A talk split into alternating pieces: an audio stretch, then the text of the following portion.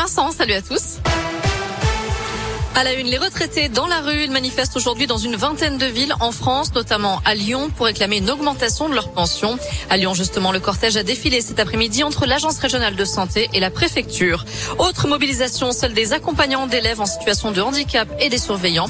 Plus précisément, ce sont les employés chargés de leur paye qui se sont mis en grève aujourd'hui. Les agents dénoncent une surcharge de travail et des salaires trop bas. Ils espéraient être reçus par le rectorat de Lyon. Il est suspecté d'avoir commis cinq cambriolages à Lyon et à Villeurbanne. Détenu de 21 ans été extrait de la maison d'arrêt de Villefranche où il était incarcéré pour une autre affaire. En garde à vue, il a reconnu être entré au domicile de ses particuliers, mais seulement pour y dormir. Il devait être présenté au parquet aujourd'hui en vue de son jugement. À retenir aussi ce manque de pluie historique. Il est tombé seulement 8 mm de précipitations depuis le début du mois de mars. C'est du jamais vu depuis 29 ans d'après le progrès. Il ne pleut plus à Lyon, sauf du sable du Sahara parfois. Les agriculteurs attendent les prochaines pluies avec impatience. Elles pourraient arriver mardi ou mercredi prochain. Serons-nous bientôt obligés de remettre le masque en intérieur? C'est une possibilité évoquée hier par Emmanuel Macron si le nombre d'hospitalisations remonte. Pour l'instant, il reste stable. Plus de 145 000 nouveaux cas de Covid ont été confirmés en 24 heures. Ce drame à Montreux, en Suisse, quatre Français d'une même famille, dont un enfant de 8 ans, sont morts après s'être jetés du septième étage de leur appartement.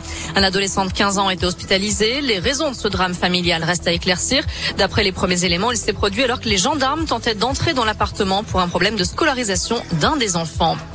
Et puis l'OTAN va fournir à l'Ukraine des équipements de protection contre les menaces chimiques, biologiques et nucléaires.